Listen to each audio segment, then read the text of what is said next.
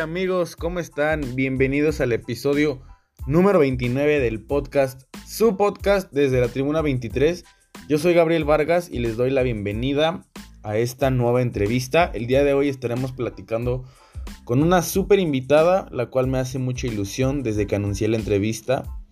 El poder platicar con ella y el poderla invitar a este podcast. Alejandro Orozco, clavadista mexicana, que en este par de semanas ya cercanas al día de hoy estará participando en sus terceros Juegos Olímpicos, esta vez en Tokio 2021.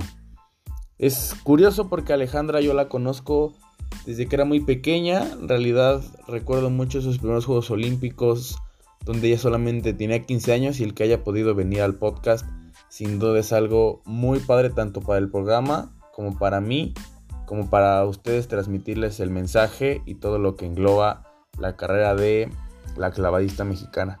Ojalá que les guste mucho, no olviden suscribirse al podcast en su plataforma favorita.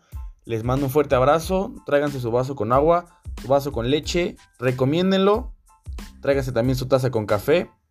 Les mando un fuerte abrazo. Ale, muchas gracias por aceptar la entrevista. Bienvenida a tu podcast. Antes de, de preguntarte cómo estás, me gustaría platicarte una pequeña anécdota la verdad, yo eh, cuando tenía como 11 años en, Londres, te recuerdo mucho, esa vez fue la primera vez que yo vi unos Juegos Olímpicos bien. Entonces recuerdo mucho haber visto esa niña de 15 años, eh, pues ser clavadista. Entonces yo estaba emocionado y, la verdad es que se me hacía muy curioso que alguien tan, tan pequeña, pues sí, para, para la edad la que, en la que la gente compite, pues estuviera ahí. Entonces a partir de ahí fue cuando empecé a, seguir un poquito más tu, tu trayectoria, pero cuéntame cómo estás. muchas gracias. Eh, muy bien, eh, la verdad estoy muy bien, estoy contenta. Ya, este, como dices, esa niña de, de 15 años que, que, llegó a sus primeros Juegos Olímpicos, ¿no? Eh, sin dimensionar dónde estaba feliz, ahora ya va por, por sus terceros. sí ha sido un camino padre de, eh, de altas y bajas de aprendizaje, pero ahorita me siento muy, muy contenta. Estos Juegos Olímpicos los, los anhelé mucho, los trabajé mucho y ahora que ya están a, la vuelta, eh, me siento con mucho ánimo de, de, hacerlo bien. Qué bueno, me da mucho gusto, ¿no? Y después de, de todo este proceso de que se atrasaron un año y, y, quién sabe si sí, si no, la pandemia y demás, ¿no? Ale, en tres palabras, ¿tú cómo te definirías? Hmm. Eh, una persona alegre, pero también eh, con sus momentos de terquedad. Muchos me han dicho que es una persona terca en el buen sentido, porque me gusta trabajar y luchar y, busco la solución y busco el hasta lo, lo imposible por, lograr mi sueño, ¿no? ¿Sabes? En el trabajo. Eh, y no soy una persona muy familiar también, eh, soy muy cercana a, mis personas, me gusta mucho, así como entrego todo en mi deporte, me gusta entregar todo a, mis seres queridos. Oye, ¿cuánta importancia crees tú que tiene un entrenador como atleta? Y te lo pregunto porque, ah, bueno, yo conozco personas o deportistas que, que a partir del momento en el que le dan la confianza o un entrenador dice, ¿sabes qué? Confío en ti, hazlo como sabes, a partir de ahí es cuando tienen un boom en su carrera y es cuando en realidad se empiezan a, creer el, pues el momento, ¿sabes? Sí, es una parte esencial. Yo creo que, el entrenador es tu guía eh, desde de cero a... yo no empecé sabiendo hacer clavados, ¿sabes? A mí me enseñó un, entrenador, fue mi guía. En su momento de iniciación tuve, tuve muchos entrenadoras o entrenadores que, que me enseñaron a aventarme un paradito, a aventarme una entrada, Ahorita ya tengo, eh, tengo entrenadores que me enseñaron a hacer tres y media vueltas de 10 metros. O sea, ha sido como un proceso de, de, que ellos han sido mi guía, han sido mi, me han dado eso, ese aprendizaje o esas herramientas, pero llega un punto en que de pequeño te la dan técnicamente, ¿no? Pero ya de grande o ya eh, te la dan también como emocional y mental. Como tú dices, llega un punto en que el entrenador con una palabra, con un gesto, con un momento, te conectas en la competencia con él o con ella y sabes que, vas bien, sabes que tienes que apretar un poquito más, sabes que tienes que, relajar, no sé, como que ellos son, es que ellos a veces muchos dicen que son, eh, que están detrás del telón, pero siempre están presentes. Yo siempre creo que, que los entrenadores y el equipo multidisciplinario están presentes porque también es su sueño. O sea, nosotros nos subimos a la plataforma, pero ellos también han trabajado por ese sueño, por ese objetivo y lo viven a flor de piel. A veces eh, creo que hasta más que nosotros, porque, porque ellos nos enseñan, pero ellos no lo hacen. Entonces, el vernos y tener el nervio de lo va a hacer bien, no lo va a hacer bien, ellos no lo pueden controlar el clavado de nosotros mentalmente, ¿no? Entonces, ellos para mí son parte muy importante, son esenciales, son una guía y también son, son el equipo, son parte de, de los resultados siempre. Claro, y es una parte importante porque pues es todo lo que lleva detrás, porque no solamente es el atleta, sino es el entrenamiento, eh, el sacrificio, los regaños luego. Entonces, ahora sí, Ale, retomando el punto, platícame de tu infancia, ¿cómo es que, que te interesaste por, por el deporte? Eh, bueno, yo era una niña muy activa, me gustaba mucho salir a la calle y jugar. Yo tenía una vecina que ella empezó a realizar gimnasia y regresaba de sus entrenamientos y, me enseñaba lo que había aprendido, ¿no? Y yo ahí jugaba con ella y hacía las vueltas y, brincaba y todo. Entonces ahí me llamó la atención porque yo en mi casa no, no vengo de familia de deportistas, ¿no? No, no teníamos el deporte como algo esencial, ¿no? no era de los domingos ponernos a ver la tele o ponernos a ver lo, lo de fútbol, no, nunca fue así, entonces yo le comenté a mi mamá, mi mamá buscó unas instalaciones donde practicarlo y llegamos a las instalaciones del CODE Jalisco. Lo padre fue que al entrar, lo primero que se veía era la fosa, porque está al aire libre. Claro. Entonces yo, yo vi de ahí cómo se aventaban los clavados y me entró el, yo quiero aventarme, quiero saber qué se siente, ¿no? Ya después me, el acercamiento a los entrenadores, me dijeron que me tenían que hacer una prueba eh, la, prueba pues consistía en diferentes habilidades, ¿no? De, flexibilidad, fuerza y pues también la, importante de valentía. Eh, creo que es un deporte de mucho riesgo y también es importante vencer esos miedos. Y ya de ahí me aceptaron y fui creciendo, ¿no? Empecé en iniciación, te digo, los entrenadores fueron clave para mí, de, desde un paradito de la orilla, ya después paradito de tres, cinco, siete y así ir subiendo, ¿no? Como, como la escalerita y ya de ahí como que empecé a ver el deporte de otra manera, ¿no? Ya empecé a competir a nivel estatal, eh, soñaba con llegar al nivel nacional, internacional, pero el punto así clave que a mí me hizo como darme cuenta del deporte de alto rendimiento fue cuando un compañero de nosotros fue a sus primeros Juegos Olímpicos en el 2008, Germán Sánchez, y regresó y nos contó todo, todo lo que ha vivido, la competencia, la inauguración, el uniforme, todo. Y ahí fue un, yo también lo quiero vivir.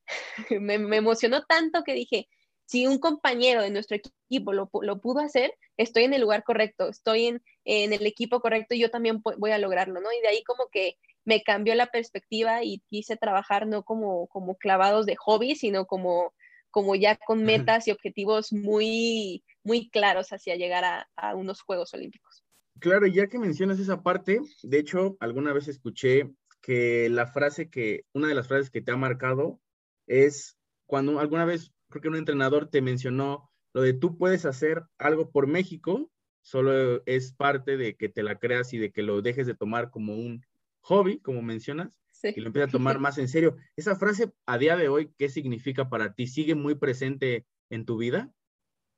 Sí, porque fue un momento en el que yo vencí un miedo. De hecho, había hecho un clavado, me pegué, no me quería volver a subir. Y ahí fue cuando, el, digo, yo todavía estaba chiquita, el entrenador fue cuando me dijo que, que yo este, tenía mucho por delante, que tenía que superar, que no hubiera clavados como un hobby, que yo algún día me iba a lanzar desde esa plataforma y podía hacer historia para mi país.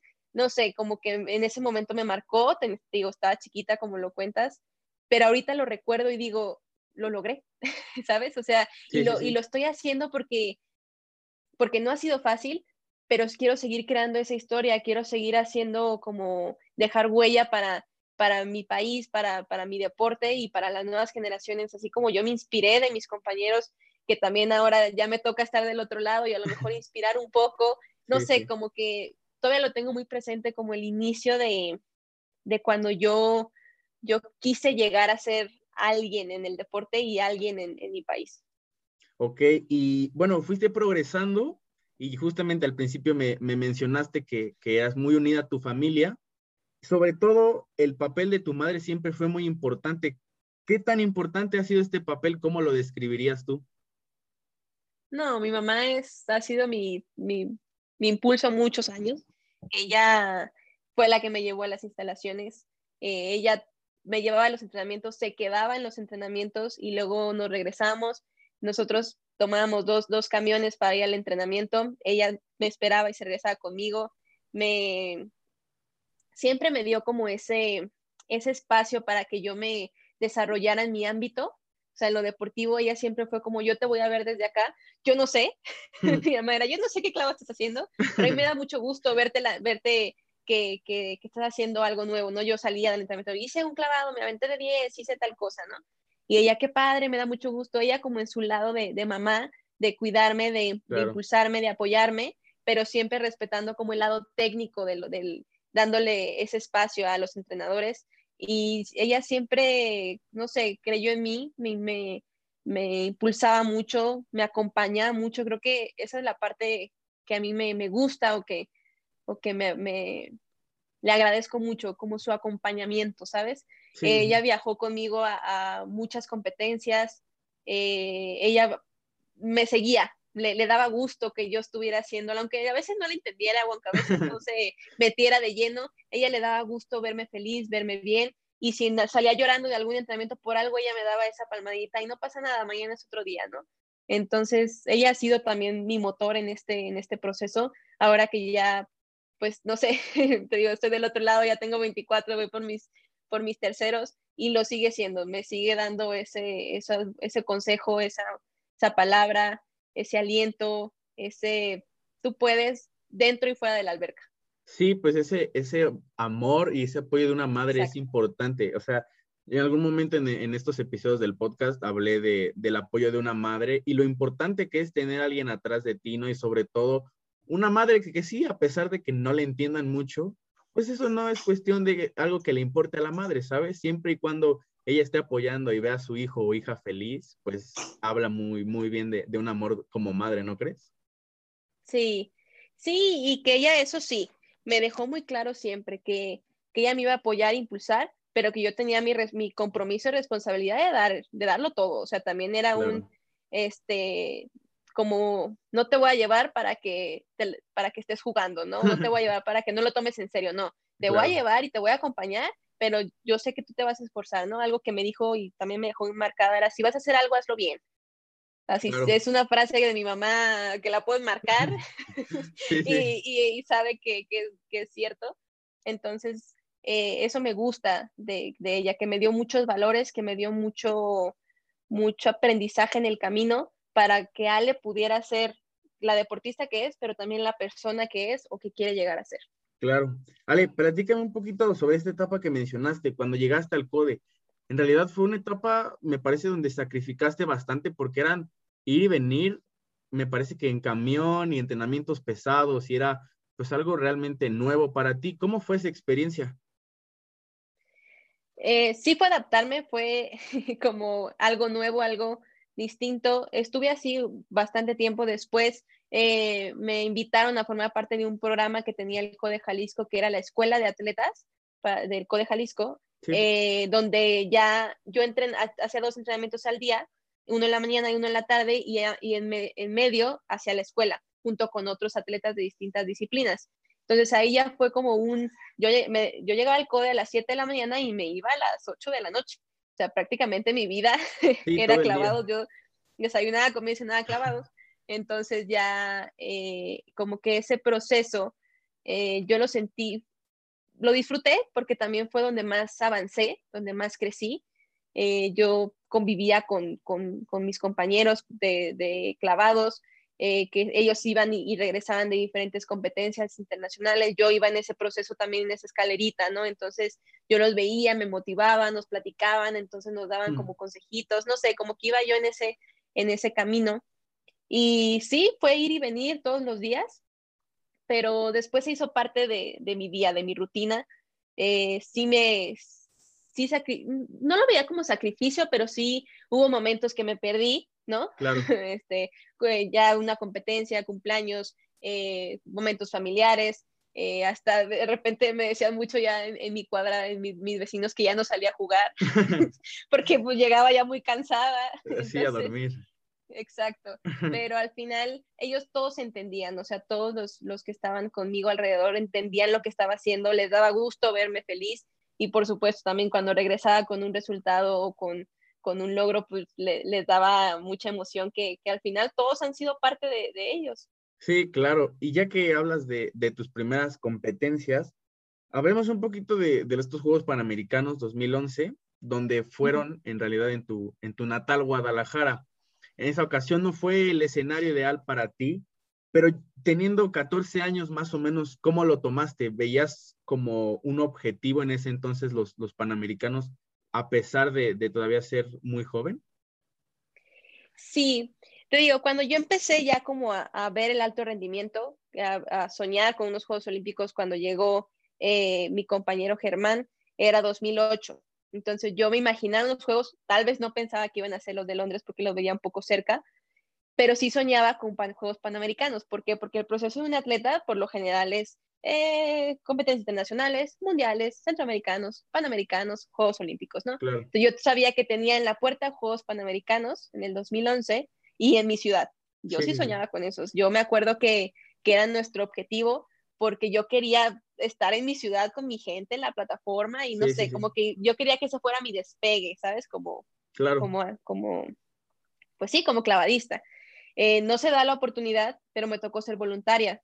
Mm. Y yo disfruté tanto ser voluntaria porque estaban todos mis compañeros de equipo ahí, algunos compitiendo. Yo vi cómo México arrasó con todas las medallas vi el, la, el complejo, la alberca llena a reventar, temblaba así todo por los gritos y las porras y se sentía una emoción como mexicano. y yo decía, ¿no? Sí, cañón. Y yo decía, algún día quiero sentir eso, quiero también estar en ese podio, quiero ver esa, esa bandera, esa, esa medalla, no sé. Y, y ya después muy rápido me llegó la oportunidad de los Juegos Olímpicos. O sea, fue como de un momento a otro que yo lo veía lejano, pero ya lo tenía eh, ahí, ya lo tenía a, dos semanas. Entonces, sí fue como que soñaba con esos, con esos panamericanos. Los viví de distinta manera, pero los viví y fue como un impulso para llegar a los Juegos Olímpicos. Ok, y ya hablando de, de Londres 2012, te comentaba, yo tenía 11 años y tú tenías 15, entonces todo el mundo estaba impactado porque le recuerdo haber leído las noticias, la medallista mexicana más joven eh, en ganar una medalla en unos Juegos Olímpicos. ¿Cómo fue esa preparación desde que te dicen, sabes qué, vas a ir a los Juegos Olímpicos? Y aparte, digo, los nervios siempre están en una persona, pero yo creo que cuando eres un poquito más joven o más pequeño, como que son un poquito más habituales. ¿Cómo fue esa parte? Y aparte, el, el ir a representar a tu país con tu ídola, con esa persona que tres años antes te habías tomado una foto y tres después, en el 2012, ya estabas prácticamente en una competencia con ella. Sí, fue, fue muy rápido, te digo. Todo pasó muy rápido. Eh, ya después de los Panamericanos, llega 2012, me, me hablan que, que Paola quería ser sincronizados conmigo. Mi entrenador me dice, sí, vamos a hacerlo, es una gran oportunidad. Yo me quedé en shock porque no era competir, o sea, para empezar a competir con mi ídolo, ¿no? Que yo decía, es que muchos años de diferencia, muchas competencias de diferencia, mucha experiencia de diferencia, yo estoy empezando, ¿no? Claro. Y luego no era competir para un nacional, o sea, era competir ya para buscar la plaza a Juegos Olímpicos. Yo me sentí con una responsabilidad que en su momento sí me asusté, pero mi entrenador luego, luego me dijo, ¿sabes qué? Es una gran oportunidad, tienes que darlo todo, están confiando en ti, tú confía en ti, yo confío en ti, y si, y si te están diciendo es porque puedes, ¿no? Entonces, ahí también fue como un, tienes razón, vamos a trabajar. Entonces, fue, fue muy rápido porque yo entrené con ella dos semanas antes de irnos a, a buscar el boleto para Juegos Olímpicos una, eh, una prueba en la que cuatro años antes había ganado medalla. Entonces yo, yo sí dije, tengo un compromiso y responsabilidad muy grande. Pero también ella fue una guía importante para mí. O sea, ella sí me, me ayudó mucho a, a, esa parte de a lo mejor no dimensionar tanto, sino enfocarme en lo que yo tenía que estar, en que eran mis clavados. Y llegamos a, a la Copa del Mundo, al preolímpico, y de ocho parejas que pasaban, quedamos en octavo, pasamos así la clasificación, pero también dijimos, es por algo, si estamos en juegos es porque tenemos una segunda oportunidad y porque todo puede pasar, y ya ella fue la que también como que me, me te digo, me, me ayudó mucho a, a darme cuenta que, que, tenía potencial, que podía, que, que, teníamos meses para entrenar y a estar en lo mío, a estar centrada en, en mis clavados, en, en, mi, en mi nivel, en, no sé, en, en, mi momento, ¿no? No, no, no todo lo externo, que bueno, ahora ya más grande me doy cuenta que, que es mucho lo externo, sí, sí. pero yo en ese momento estaba así, muy enfocada. Este, nos fuimos a, a Juegos Olímpicos, yo estaba como en un cuento. yo estaba feliz, yo veía la villa, veía el comedor, veía la alberca, a los otros atletas, me tocó toparme con, con muchos atletas que para mí fueron inspiración tanto de clavos como de otros deportes y yo no lo podía creer, o sea, yo estaba contigo como un niño en Disney y así yo, mm, qué feliz soy, estoy cumpliendo mi sueño, no sé, pero siempre, claro, con ese, como con ese enfoque de mis clavados. Cuando llegó el día de la competencia, yo lo único que pensaba era, ya, ya, ya entrené lo que tenía que entrenar, ya se hizo lo que tenía que hacerse, mi cuerpo sabe, mi mente sabe, solo tengo que salir a dar lo mejor y a disfrutarlo. Claro.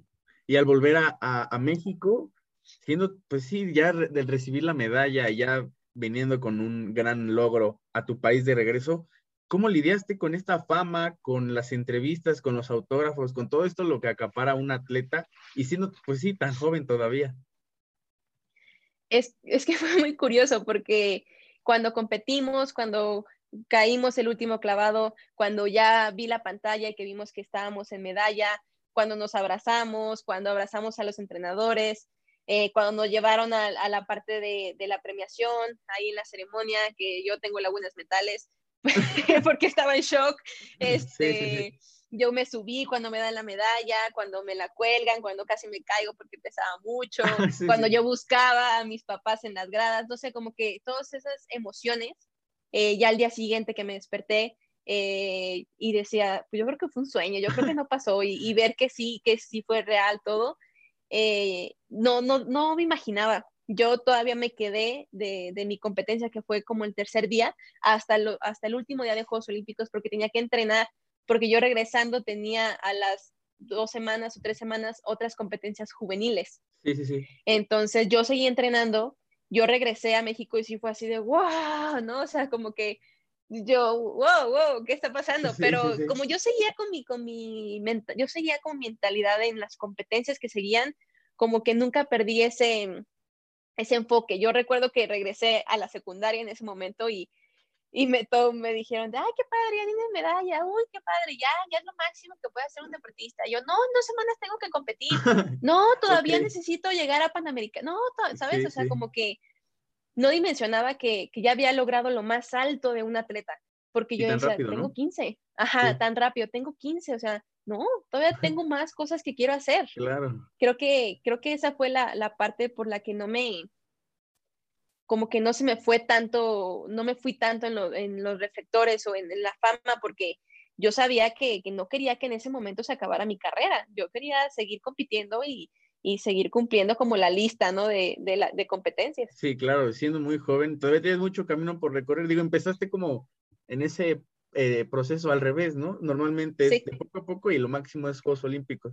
Y empezaste en Juegos Olímpicos y ya después con, con, eh, con competencias posteriores. Ya que hablas de, competencias juveniles, platícame un poco de, los Juegos Olímpicos de la Juventud en Nanjing 2014, donde pues ya eh, compites con gente de tu edad, gente que, todos están a, la misma par y aparte, en esa ocasión me parece que te toca hacer equipo, pareja con, con atletas de otros países. ¿Cómo fue esa experiencia? ¿Cómo lo recuerdas? Sí, lo, lo estuvo muy padre, la verdad. Eh, ya cuando pasa en Londres, que te digo que quería seguir como como palomeando mi lista de competencias, claro que una de ellas era los Juegos Olímpicos de la Juventud. Mi historia fue al revés porque se supone que Juegos Olímpicos eh, de, la, Juventud es como una preparación a los de mayores, ¿no? A los de primera fuerza. Yo ya había ido a los de primera fuerza, entonces sí llegué, pero los disfruté mucho porque vi como esa etapa de, de los jóvenes, de, yo también joven, pero hmm. de, de, tener hambre de llegar a los de primera fuerza, ¿no? A, con los de mi edad, con, no sé, eh, estuvieron muy padres, también muy bonitos, me tocó ser abanderada, disfruté mucho también ese, ese honor. Llegué a, las competencias y por lo mismo que la idea es como, como unir a los países, como, como empezar a soñar juntos con los Juegos Olímpicos de mayores, hicieron esta competencia que era como equipo mixto con distinto país. Entonces, dependiendo del ranking de una prueba, nos juntaban a dos, a dos, este, dos países y tirábamos las dos pruebas. Me tocó con un noruego, que también muy, muy buena onda el noruego, muy, muy lindo, ya lo conocía de otras competencias juveniles, pero me acuerdo, me acuerdo mucho que, que cuando estábamos haciendo nuestra lista de clavados, este, de qué íbamos a tirar, hay una parte en la hoja que al final este, se supone que nosotros llenamos una hoja con nuestros clavados. Esa hoja se entrega. Y ya una vez que, que, pasa la competencia, en el cuadrito de abajo ponen tu, en qué posición quedaste, ¿no? Ah, fue quinto lugar, fue sexto lugar, etc. Cuando nosotros la estábamos llenando y la firmamos, él así de broma dice, ah, primer lugar, ¿no? O sea, como diciendo, deja la lleno de una vez porque vamos a ganar. Y así yo un día antes de, ah, jaja, o sea, quién sabe, ¿no? Pues teníamos rivales fuertes y al día siguiente que ganamos, o sea, fue como, te dije que íbamos a ganar. claro, claro. O sea, fue pura casualidad, coincidencia, ¿no? Exacto, pero me dio gusto porque él también tenía la idea de ganar, ¿sabes? Tenía como seguro. esa, es, ajá, y tiramos muy bien y para él también fue algo histórico porque fue la, la primera medalla para su país y de hecho creo que ah, fue la única medalla para, para Noruega. Entonces, eh, sí fue como bonito compartir ese, ese resultado eh, tener esa convivencia con otro país, algo juvenil, eh, yo también poder como, como darle a mi país ese oro, el primer oro en Juegos Olímpicos de la Juventud, no sé, como que, te digo, vas, vas creando como tu propia historia, a pesar de que fue al revés, como que ibas sumando cositas a, a mi camino. Sí, pues poco a poco, y entonces al año siguiente es el turno de los Juegos Panamericanos en Toronto, otra prueba otra competencia que a mi parecer o a mi criterio les dejó mucho aprendizaje. ¿Cómo viviste Toronto? O sea, en realidad fue difícil haber estado en, los Panamericanos de aquel año. Eh, fueron mis primeros Juegos Panamericanos, Toronto 2015, y sí fue un poco difícil porque yo venía también de muchos cambios. Eh, después de, Londres, me tocó la etapa también como de, de pues, adolescencia, cambios físicos, mentales, eh, mucha presión, pero presión personal también, como que yo decía, tengo una responsabilidad muy grande, ¿no? Este, me exigía mucho y al final a veces no salían las cosas bien, o si salían bien yo pensaba que no, que lo podía hacer mejor. Entonces, sí fue como una etapa de conflicto conmigo misma o de confusión y llegué así a Juegos Panamericanos. Eh, yo me sentía como muy presionada pero a veces mientras no seas tú, no salen, ¿sabes? No salen las cosas. Entonces, eh, sí me quedé con un sabor agridulce, le dimos una medalla al país, pero te digo, nos quedamos con ese, pude haber dado más o pude haber hecho, hecho más, ¿no? Eh, después de ahí nos, fuimos a, un, a, un, mundial donde también tratamos de buscar la plaza, nos quedamos a, a nada de puntos entonces quedamos en cuarto así de las medallas, también creo que fue como un momento agridulce, pero yo sabía que, que aunque el camino había sido difícil o había tenido baches, yo quería estar en Río. Claro. Oye, ¿y, crees que ese momento en, en Toronto fue o ha, ha, marcado un antes y un después en cuanto a aprendizaje y en cuanto a lo mental por todo lo que, lo que mencionas? Creo que no fue solo Toronto, creo que fue desde, desde mucho antes, desde 2013, 2014, 15, todo ese ciclo. Eh, creo que precisamente mi ciclo de Londres a, a, Río fue el que más, todos los años los que más me dieron ese aprendizaje o me dieron ese, e, ese crecimiento, esa aceptación, eh, esa adaptación a, a que ya no, ya no era la niña de 15 años, ¿sabes? Ya, este, por más que yo quisiera detener el tiempo y, quedarme con esa imagen y que todos nos quedáramos con esa imagen, eh, pues tenía que crecer, tenía que seguir y, en lugar de, pensar que, que, su momento más grande iba a ser si yo estaba como esa niña, era mejor pensar que lo nuevo o lo diferente o, me podía ayudar o me podía ser una herramienta para un futuro, ¿no? Y todo ese ciclo fue, fue de aprender a, a eso, a la aceptación. Claro, porque digo, a veces como atleta uno festeja como los logros y quiere, uno siempre quiere que todo sea victoria, ¿no? Y a veces hay que aprender que, el proceso también, pues también tiene caídas, derrotas y, y, lo importante es, es sobreponerse. Ahora, en Río 2016, ya que llegas ya con unos Juegos Olímpicos de, de experiencia, ya mencionas, no eras esa ya niña de 15 años, tenías 19, si no me equivoco. ¿Cómo los viviste esos? ¿Cómo, ¿Cómo recuerdas esa experiencia? Cuéntame un poquito de, de esa parte en Brasil. Eh, también recuerdo que, que, fue un poco agridulce. Eh, yo había entrenado mucho todo el, todo el, el ciclo, eh, te digo, ah, con este proceso de cambio, de aceptación, de adaptación, pero al final había entrenado mucho porque uno como atleta nunca entrena para perder, o sea, siempre entrena Para, para llegar y para dar lo mejor. Este, y me quedé con la espinita de, de que pude, como te digo, pude haber hecho más, pero creo que ya no era hacer más en la alberca, sino hacer más en, la mente, en, en, mí, en mí misma, en, trabajar esa parte de, de, de, que aprendizaje, de, crecer, no sé. Claro. Creo que, que fue unos juegos muy, muy distintos, muy raros. Eh, también cómo, cómo se vivieron tanto interno como externo. Eh, siento que fueron unos juegos eh, muy duros, como que la, gente o, todos como que ah, juzgaron mucho o atacaron mucho a los atletas cuando todos estábamos pasando un proceso, como dices, eh, el camino, todos lo vivimos de distintas maneras y al final me quedé como con la espinita. Creo que, que también me dio mucho, mucha enseñanza de, después de, de Londres, de, de, un sueño, un resultado muy alto y, y quedarme en Río un poco, no fue un mal resultado, pero no fue como yo hubiera querido.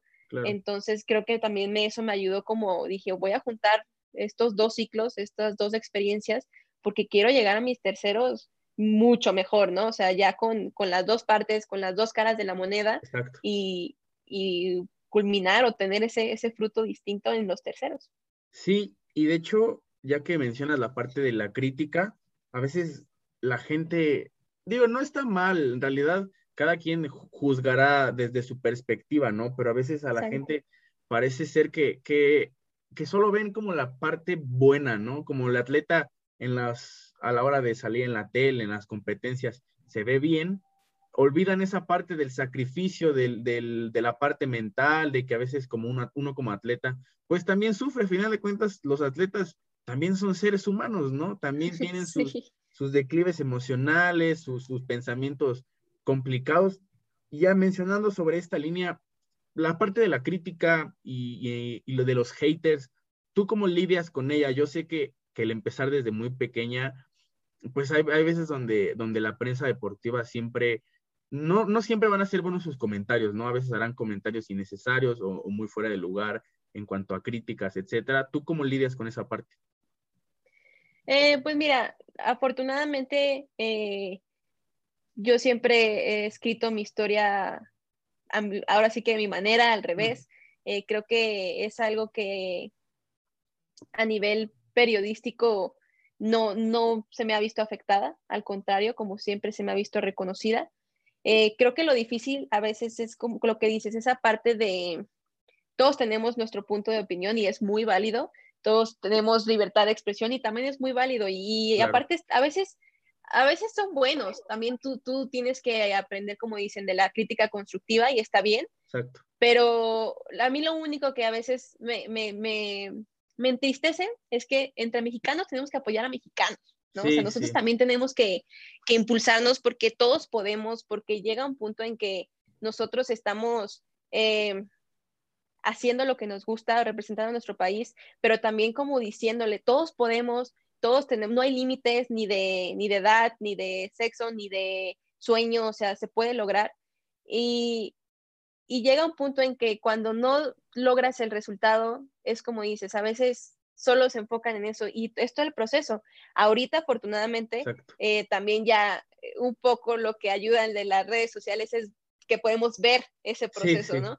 Yo, yo digo, o sea, hasta nosotros como atletas nos metemos y vemos a, el camino de Serena Williams o vemos cómo se está preparando y decimos, wow, yo también lo voy a hacer, ¿no? O sea, nos inspiramos de esa manera. Entonces, creo que ahí eh, está padre la, la libertad de expresión y la crítica constructiva. eh, pero también está padre que, que vean todo el proceso antes, antes de. Y en lo personal, pues yo no, no me meto mucho, yo estoy en lo mío, yo, yo soy yo.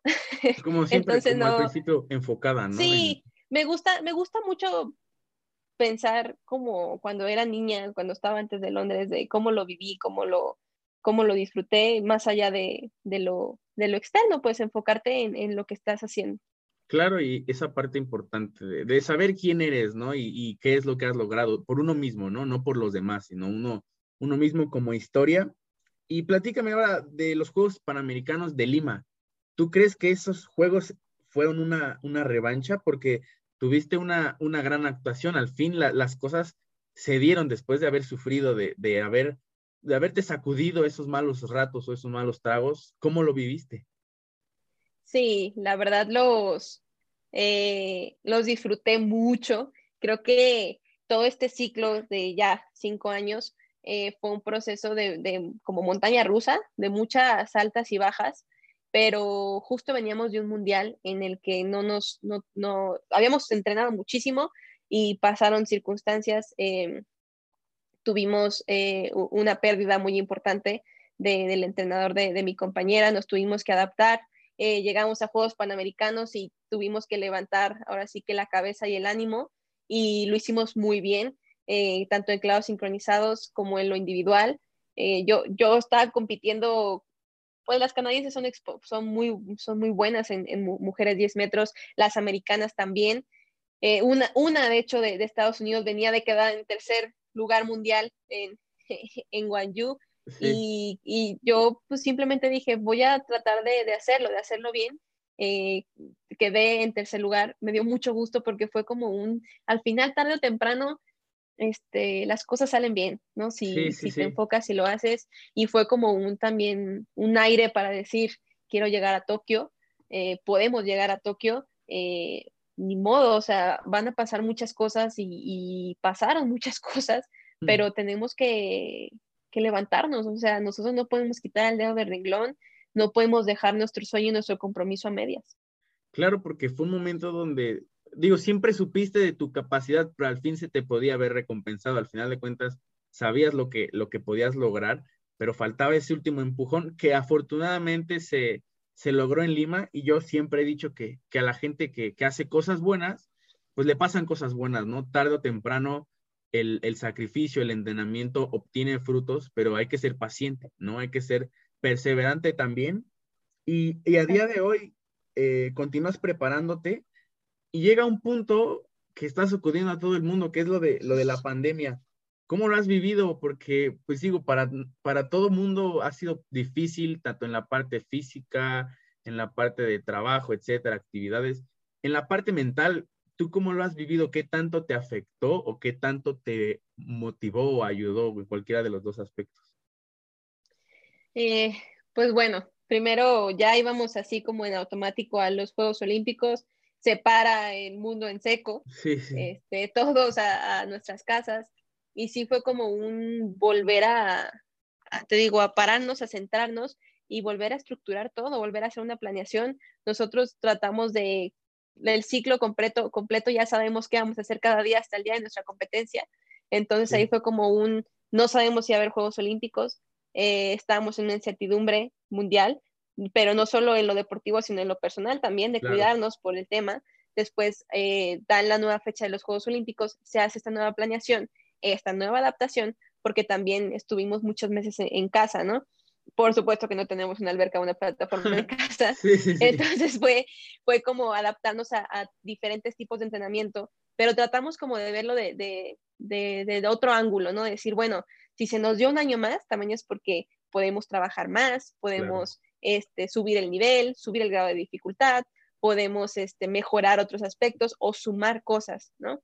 Tratamos de en esos meses en casa encontrar herramientas por fuera que nos, que nos ayudaran para cuando regresáramos a, a las albercas en caso de que pudiéramos regresar a las albercas porque seguíamos todos en duda y en incertidumbre de todo, sí. ¿no? Sí, sí. Eh, llegar de una mejor manera. Entonces, sí fue como, como una sacudida, un, un parar en seco, pero también como un un despertar o como abrir los ojos en muchas situaciones. Yo en lo personal eh, creo que, que, esto que vivimos a nivel mundial, también era como un darnos cuenta y aprender a valorar lo que tenemos, aprender a valorar a quienes tenemos, aprender a vivir al día, en el presente, en disfrutar El, el, hoy, porque al final todo puede pasar. Exacto, sí, y, y, de hecho, bueno, yo, yo soy una persona que se considera como muy positiva y, y concuerdo bastante en lo que dices de, pues sí, eh, se atrasó un año, lo importante entonces ahorita era ver cómo podías seguir preparándote, ¿no? A final de cuentas es esta parte de, de sacarle lo bueno a lo malo, ¿no? A, lo que sea lo más feo, a intentarle sacar lo bueno. Y fíjate, es curioso porque ahorita que, que platicamos, cada juego olímpico que has tenido, cada competencia tiene algo en particular. En Londres, la edad, ¿no? Estabas todavía muy joven. Luego en Río, pues toda este, esta parte de la preparación, etcétera, fue complicada. Y ahora para Tokio llega una pandemia, entonces, digo, al final de cuentas, eres joven, entonces esa parte de, del error, el aprendizaje y el mejorar, me parece que, que también influye, influye mucho. Y tú teniendo eh, ya experiencia, ¿cómo, ¿cómo te motivó esta parte teniendo a una nueva compañera como lo es Gaby, camino a sus primeros Juegos Olímpicos, en una etapa donde sigue siendo joven, tienes 24 años, pero también ya tienes bastante experiencia en, en diferentes eh, pues, competencias? La verdad es que desde que empecé a ser sincronizados con Gaby, es una gran niña, es una gran mujer. Este, tiene mucho talento, tiene muchas ganas, ha trabajado muchísimo en clavados, ha trabajado muchísimo por este sueño y ver que ahora se está haciendo realidad, lo está haciendo realidad y que yo puedo ser parte de, ese, de ese, esa meta, a mí me da mucho gusto porque lo, trabajamos, lo soñamos, lo, nos comprometimos y lo logramos juntas. Eh, nosotros desde que, desde que empezó el ciclo dijimos, tenemos que llegar juntas a Juegos Olímpicos en sincronizados e individual. O sea, siempre las dos como que tratamos de, de, jalarnos una a la otra. Al principio entrenábamos en distintas ciudades. Eh, después, por lo del, lo del tema del entrenador de Gaby, en paz descanse, ella se tuvo que venir a la ciudad de Guadalajara eh, ya empezamos a entrenar juntas sin perder el sueño y la visión. Pasa la pandemia, hmm. eh, después pasa un tema de, nuestro gimnasio que se nos quemó, después, este, ¿qué más? Pues tuvimos también cercanía al tema de, COVID, eh, también nuestros familiares tuvieron ahí dificultades. Entonces, todo el tiempo por más que estábamos pasando una y la otra con situaciones, como que no nos soltamos, ¿sabes? Tratamos como de seguir de la mano, de seguir juntas. Y ahorita también que estuvimos aquí en, en, en, encerradas, pues los tres meses previo a, al selectivo, al control, eh, no perdimos eh, el enfoque. Eh, y ahora que ya estamos otra vez juntas ya hacia Juegos Olímpicos, no sé, como que ha sido una muy bonita mancuerna. Yo trato de, de aprenderle mucho. Ella me ha levantado en muchas ocasiones, eh, me ha dado como esa hambre y esa energía para llegar. Y pues yo trato también de transmitirle herramientas, no sé, disfruto mucho que ella va por sus primeros, yo por los terceros, pero lo estamos viviendo como si fueran los únicos de las dos, ¿sabes? Claro, y esa parte, fíjate, el deporte es muy, muy bonito. Yo la verdad es que el, el deporte lo considero algo top. Esa parte de crear un buen grupo, ¿no? Yo creo que las amistades que uno hace en el deporte son para toda la vida, ¿no? Ahí te das cuenta del buen grupo que, hiciste, de la importancia que tiene, porque pues no solamente se trata de ser una buena dupla dentro de la competencia, sino fuera de ella, porque involucra muchísimas más cosas. Ale, ¿cómo te sientes de cara a estos próximos Juegos Olímpicos que están a semanas de empezar? ¿Cómo te sientes? Me siento feliz, o sea, la verdad me siento muy emocionada, como si fueran los primeros, como, como la niña de Londres, me siento así. Este, me siento contenta, me siento preparada. Creo que, que los trabajamos mucho, los soñamos mucho, los, los anhelamos mucho y ahora ya, ya los tenemos, ¿no? Primero desde el compromiso que teníamos de, de conseguir las plazas para nuestro país, después el compromiso que teníamos con nosotras mismas de defenderlo, de defender los lugares y, y, de que nuestro nombre estuviera en la lista. Y ahora también este, esta responsabilidad y este compromiso que tenemos de representar a nuestro país, no sé, como que me siento satisfecha eh, de este proceso, pero preparada para, para lo que sigue. Siento que el trabajo está hecho, el trabajo se hace día a día si algo me han dicho es que los resultados y las medallas, como dice, se, se construyen todos los días. Entonces siento que, vamos bien en ese, en ese camino y, y que pase lo que pase, Juegos Olímpicos es una competencia distinta, todo puede pasar, pero sé que vamos a llegar y disfrutar y dar lo mejor y ya de ahí, este, no sé, vivir el momento y, saber que, lo logramos. Sí, pues ir día a día. Y tú, hagamos un, recuento de, todo lo que hemos platicado. ¿Qué le dirías a aquella niña que llegó al CODE y veo la fosa de, clavados? ¿Qué le diría a la Ale de, de, casi tres Juegos Olímpicos, de 24 años? A aquella niña que, que primero quiso ser gimnasta y después el ver una fosa la, convenció y aquel entrenador que le dijo que podía hacer algo por, por México, hasta ahorita lo, que todo lo que has logrado. le diría muchas cosas. le diría, le diría que, no se rinda, que, que siga adelante, que van a pasar muchos momentos bonitos, también muchos momentos difíciles, pero que todos tienen que crecer, que tiene que aprender, que tiene que aceptar, que tiene que adaptarse. Eh, que viva día a día, creo que es algo que también en su momento por ir en automático lo dejé de hacer, ¿no?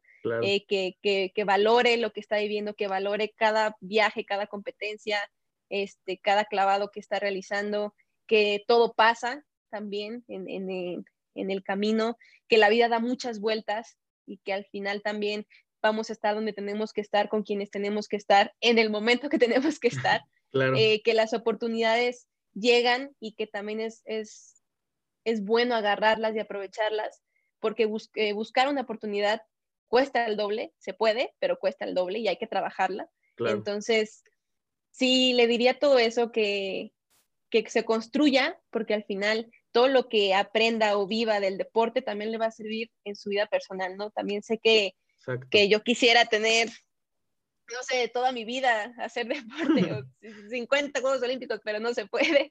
Eh, el cuerpo no creo que me dé para tanto, entonces que viva este momento, que, que, que, que deje ese, ese, camino, esa historia, para que también, eh, así como yo me inspiré de muchas personas, eh, tenga ese, esa responsabilidad de ser un buen ejemplo para, para las nuevas generaciones. Claro. Ale, esas son preguntas por parte de algunos seguidores del podcast.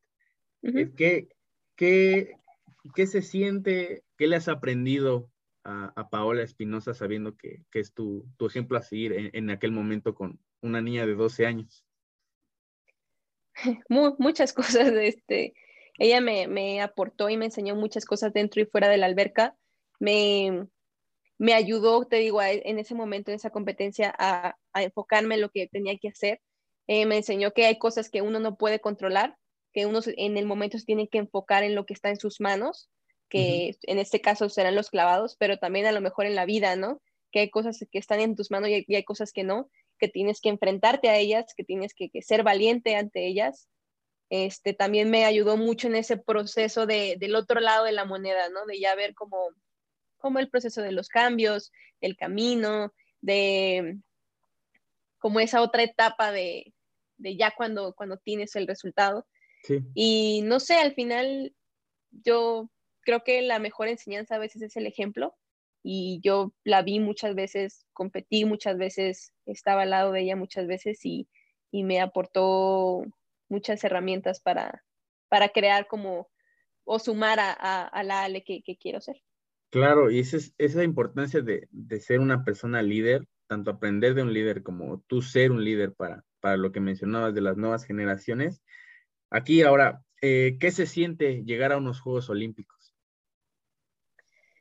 Uf, no sé, es, que Juegos Olímpicos sabes que es como lo más grande del deporte, o sea, ya cuando entras de lleno al alto rendimiento, sabes que es como, como lo wow, donde vas, donde todos los deportistas quieren ir, donde, donde todo el mundo se junta con el mismo objetivo y la misma visión entonces ya, ya el saber que vas a ir, que vas a ir a representar a tu país, desde ponerte el uniforme, eh, ver tu bandera, este, no sé, son muchas emociones, pero para mí la más importante es como que el trabajo llega, o sea, el trabajo da el fruto. Eh, y si el fruto son los Juegos Olímpicos, si el fruto es, es, es, una medalla o si el fruto es eh, romper tu récord, eh, superar tus, tus marcas, subir tu puntaje, o sea, eso es lo que, por lo que se trabaja día a día. Entonces, sabes que Juegos Olímpicos es la competencia donde lo tienes que hacer, la tienes que vivir y tienes que entregarlo todo por ti, por tu gente y por tu país. Claro. Aquí, eh, ¿te llegaron a hacer menos o a subestimar en, algunas competencias o en los Juegos Olímpicos por el tema de, la edad, por ser tan joven? Mm, no, creo que no. o, si sí, yo no lo noté. yo no, o no, no, le, no, no le presté atención a eso, pero no, de hecho al contrario, creo que cuando, y ahorita nosotros siendo más grandes lo vemos, cuando llega una, un niño eh, que, que, que, hace un, un, clavado nuevo, que, que tira 10 metros, que está en una competencia, todos nos asombramos, o sea, más bien es como, wow, o sea, hay, un, pues. hay un, sí, o sea, es como ver a las nuevas generaciones, ahorita, por ejemplo, vemos a, a hay un niño muy pequeñito de Singapur, 12 años, que compitió en la Copa del Mundo y fue como sensación, ¿no? O hay así niños alemanes que, que empiezan a, salir igual 14 años en una final o haciendo clavados de dieces, en lugar como de decir, ah, no va a llegar porque es pequeño, no, es como, wow, ahí viene un pequeño empujando. Entonces, me imagino que, que, cuando a mí me tocó estar en ese lugar, no, no pasó. Claro, es arropar a las nuevas generaciones para darles ese empujoncito de, de confianza, ¿no? Exacto. Ya para terminar, Ale, esta es una sección del podcast, es un famosísimo ¿qué prefieres? Yo te doy varias opciones y ya tú eliges. Si no te animas a ninguna, pues ya no pasa nada. Ok. Londres 2012 o Río 2016, en el aspecto en el que quieras. Londres 2012. Toronto 2015 o Lima 2019. Lima 2019. Tortas ahogadas, pozole o birria. Esto considerando los que yo creo que son los platillos más típicos de, Guadalajara. De Jalisco. este, pozole. Ok. Ah, y el de mi mamá. esperaba otra respuesta, ok, ok. ¿Frío o calor? Frío. Si no hubiera sido clavadista y tampoco gimnasta, ¿qué te hubiera gustado ser? Yo creo que me hubiera dedicado mucho al estudio. Este, siempre fui muy, sí, siempre fui muy aplicada en la escuela este, y toda mi familia como que ha sido de, esa línea de, del estudio, de licenciatura, maestrías, etcétera, etcétera. Creo que me hubiera ido por, por ese camino. Ok. ¿Cuál es tu clavado favorito, el que más disfrutas hacer? Eh, eh, se llama tres y media vueltas adentro, en posición C, eh, o el número es 407C. Ok. ¿Cuál es la mejor anécdota que tienes en, algún, en alguna competencia? Ya sea buena, chistosa, fea, eh, lo que quieras. De la primera que tengo te dos. tengo dos que me gustan mucho.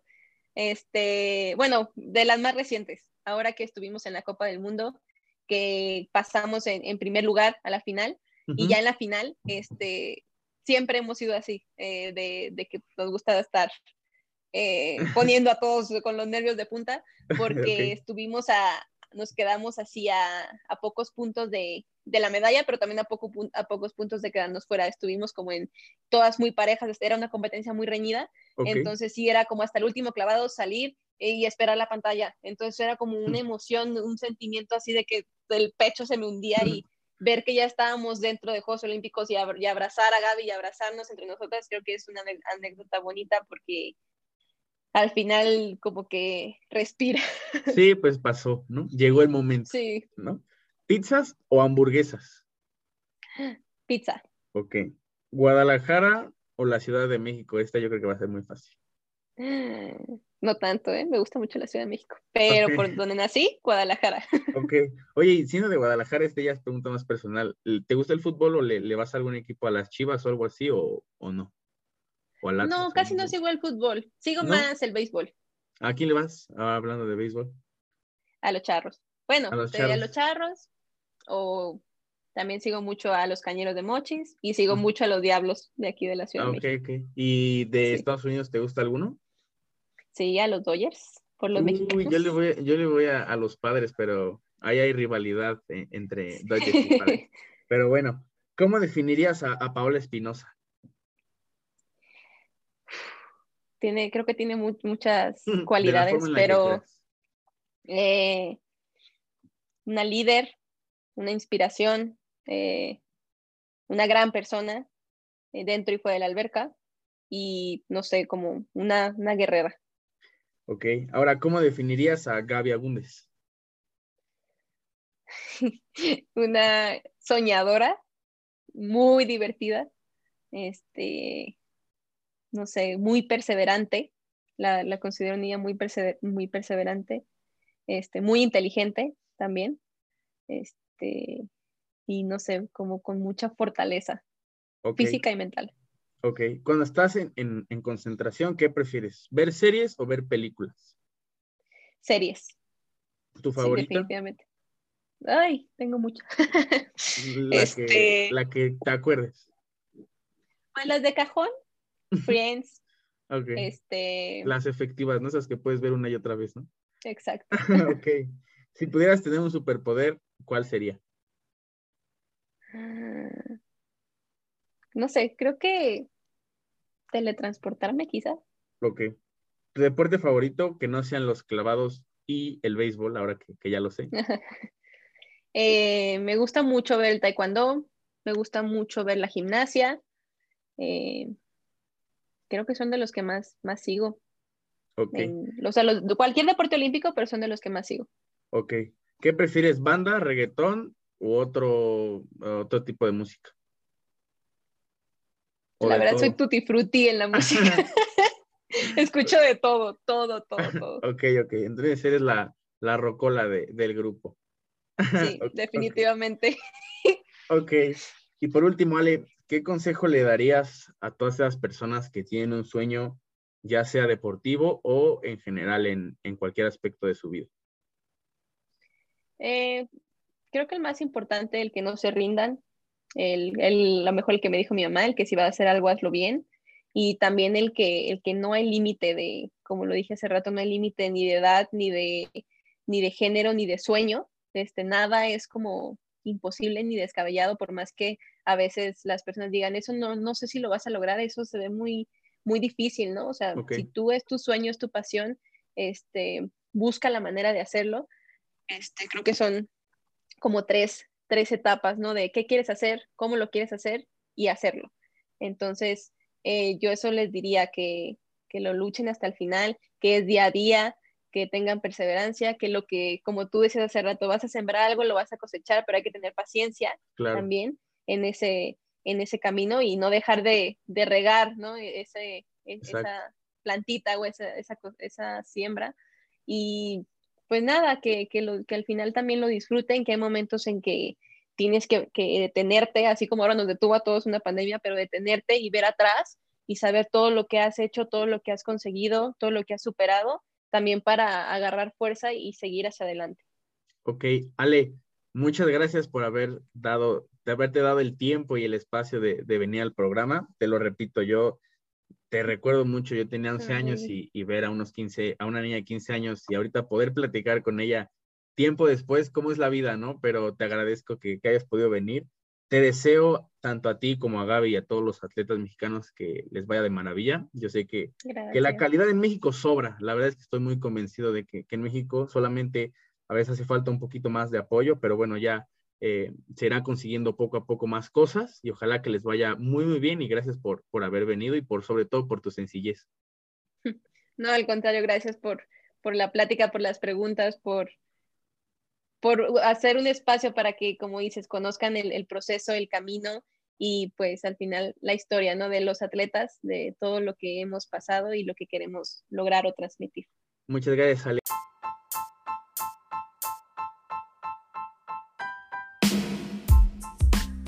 Amigos, eso fue todo por este episodio. Esta gran plática espero que les haya gustado tanto como a mí. Les vuelvo a comentar, me hizo mucha ilusión poder estar platicando en el podcast, su podcast, con alguien a quien admiro desde que yo era muy pequeño.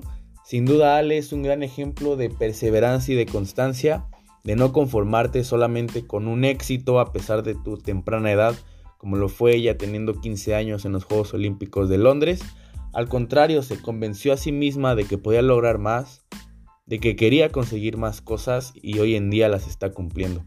Después de haber participado en Londres 2012, no se rindió quiso conseguir aún más de lo que ya había conseguido, de la historia que ya había hecho.